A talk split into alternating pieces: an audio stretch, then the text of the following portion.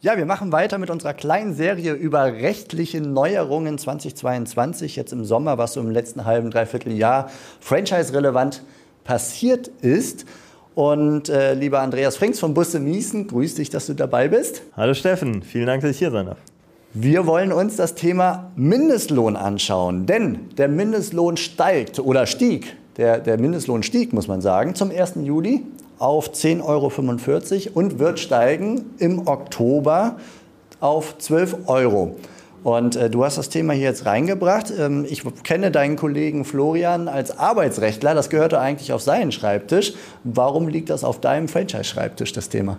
Absolut, völlig richtig. Das gehört definitiv auf seinen Schreibtisch. Aber das Ganze hat auch im Franchise-Recht eine ganz erhebliche Relevanz und äh, die ist so ein bisschen versteckter allerdings. Ähm, denn zum einen meine ich, dass wir, äh, und das siehst du wahrscheinlich genauso, dass wir äh, von dem Mindestlohn in der Franchise-Wirtschaft durchaus betroffen sind, wenn man das so formulieren darf. Das heißt, äh, gerade Franchise-Nehmer äh, beschäftigen äh, Mitarbeiter im niedrigen Lohnsektor. Das, denke ich, kann man erstmal so festhalten. Ich glaube auch, ja. Also angefangen bei den Pizzalieferdiensten würden mir einfallen. Ähm, du hast eben mal die Reinigungsdienste auch in Erwägung gebracht. Jetzt spontan denke ich darüber nach, zum Beispiel auf Fitnessstudios. Mhm. Die Trainer, zumindest so, wenn sie ähm, Studenten oder ähnliches sind, Gastro. Mhm. Also da fallen mir ein paar Konzepte ein, wo es Teil des Geschäftsmodells ist, die Menschen relativ niedrig zu bezahlen. Genau, absolut. Das ist auch schon das Stichwort, ne? Teil des äh, Geschäftskonzepts. Wenn es Teil des Geschäftskonzepts ist und jetzt ist erstmal egal, wie man das dann äh, bewertet. Aber wenn es Teil des Geschäftskonzepts ist, dann bedeutet das ja auch, dass von staatlicher Seite an meinem Geschäftskonzept geschraubt wird, wenn man so möchte. Ne? Und äh, da fängt es dann an und das ist der Punkt, äh, wo das Ganze dann auch für das Franchise-Recht relevant wird. Ne? Ja, weil ich als Franchise-Nehmer mal gucken muss, ob ich überhaupt noch klarkomme. Und wenn nicht, kann ich dem Franchise-Geber was vorwerfen?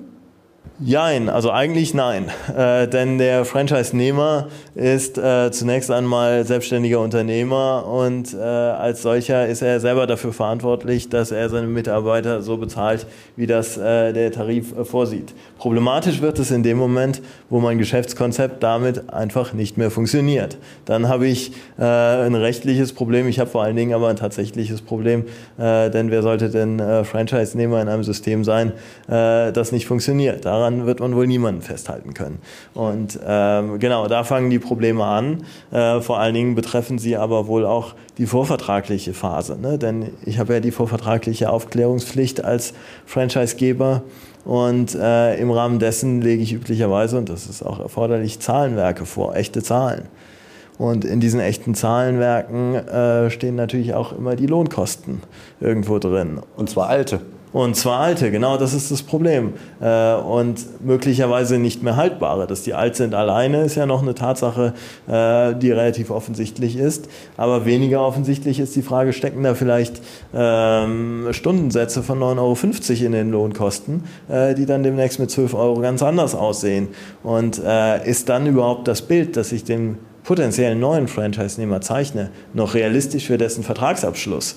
Äh, das ist dann die große Frage. Ja, ja wenn ich mir vorstelle, ich habe so 10, 20 Mitarbeiter, die plötzlich eben gerundet, sagen wir mal, drei Euro mehr pro Stunde verdienen und die mhm. arbeiten irgendwo zwischen 20 und 40 Stunden. Mhm. Ähm, jetzt bist du vielleicht mathematisch besser bewandert als ich. Ich kriege es jetzt nicht ganz so schnell überschlagen, aber da kommen, ja, äh, da kommen ein paar Euros zusammen, ne, die das ganze Geschäftsmodell dann pro Woche und damit auch pro Monat und pro Jahr ins Wackeln bringen könnten. Und da muss ich als Franchisegeber bin ich da echt nicht aus dem Schneider, weil da muss ich einerseits gucken, wie kriege ich das Geschäftsmodell so hin, dass es funktioniert für alle Franchise-Nehmer. Mhm. Könnte es überspitzt sagen, wie rette ich die Franchise-Nehmer vor diesem Ding? Ähm, dass ich da etwas ändere. Und zum anderen eben, das hast du jetzt gerade angedeutet, wenn ich einen Franchise-Interessenten ähm, ja, vorvertraglich aufkläre, dass er entscheiden kann, ob er unterschreiben will oder nicht, mhm. dann wird es echt spannend zu, zu sagen, welche Zahlen lege ich ihm denn hin. Weil ja kann ich dann einfach so die Zukunftszahlen schätzen? Wohl nicht. Ich äh, kann ja schlecht die Zahlen frisieren. Ja, dann ist das das Erste, was mir vorgehalten wird. Ich erwecke den Eindruck, es seien echte Zahlen. Äh, tatsächlich sind es aber von mir ausgedachte Zahlen. Ne? Es mag noch so richtig sein, aber trotzdem äh, ist es dann ja erstmal so, dass die Zahlen, die ich dann vorlege, in dieser Form nicht echt sind. Äh, und das Einzige, was da wohl hilft, ist Transparenz. Das klingt wie eine Sackgasse. Die alten Zahlen taugen nichts und die neuen Zahlen darf ich mir noch nicht ausdenken. Ja, genau. Äh, es ist auch ein Stück weit eine Sackgasse, aber dem kann man vielleicht abhelfen, indem man letztlich transparent macht, okay, ich lege ein Zahlenwerk vor, das aber noch auf alten Mindestlohnregularien ähm, äh, beruht und äh, weise eben dann aus, soweit das dann im Einzelfall möglich ist, äh, was davon betroffen ist, beziehungsweise in welchem Umfang äh, der Franchise-Nehmer äh, bei seinen Kalkulationen dann andere Zahlen ähm, zugrunde legen muss. Es ist ja ohnehin nur eine Kalkulationshilfe. Hilfe. Ne? Also okay, also ich nehme mit jetzt so praktische Umsetzung mal bildlich gesprochen. Ich nehme mir die Excel-Tabelle von damals, zeige sie ihm, das sind die echten Zahlen und markiere mit dem Textmarker die Stellen, wo ich sage, Achtung, da ist eine Stolperfalle, weil da war eine rechtliche Regelung, die heute so nicht mehr gültig ist. In deinem Businessplan, den du bitte schreibst, lieber Franchise-Nehmer, nimm andere Annahmen zur Grundlage. Wie eine Art Arbeitsaufforderung. Damit bin ich dann rechtlich aus dem Schneider?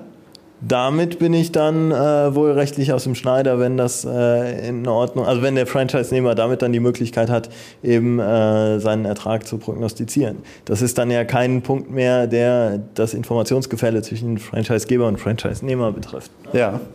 Okay, ja, sehr spannend. Und das führt mich natürlich sofort zu dem Gedanken, wie viel Einblick hat der Franchise-Geber eigentlich? Also weiß der von seinen Franchise-Partnern, wie viele Angestellte, wie viel verdienen und wie viel arbeiten, dass am Ende in der BWA, die ich vielleicht sehe, diese Zahl im Bereich Lohnkosten aufpoppt. Wahrscheinlich nicht. Das denke ich, kann man mal so ganz pauschal sagen. Wahrscheinlich nicht. Da lohnt sich doch ein eigener Pilotbetrieb oder zwei oder drei, ne? dass ich da ein bisschen näher dran bin an der Ja, Zahlen. auf jeden Fall. Also das ist äh, ein weiteres Argument dafür. Ja. Spannende Einblicke aufgrund des kleinen arbeitsrechtlichen Punktes genau. Mindestlohn, der nicht nur arbeitsrechtlich relevant ist, sondern auch franchise-rechtlich. Und das hat uns Andreas Frings von Busse Miesen im Dialog mit mir einmal ein bisschen auseinandergenommen. Und lieber Andreas, vielen Dank dafür. Hat Spaß gemacht. Bis bald. Ich danke dir. Bis bald. Ciao.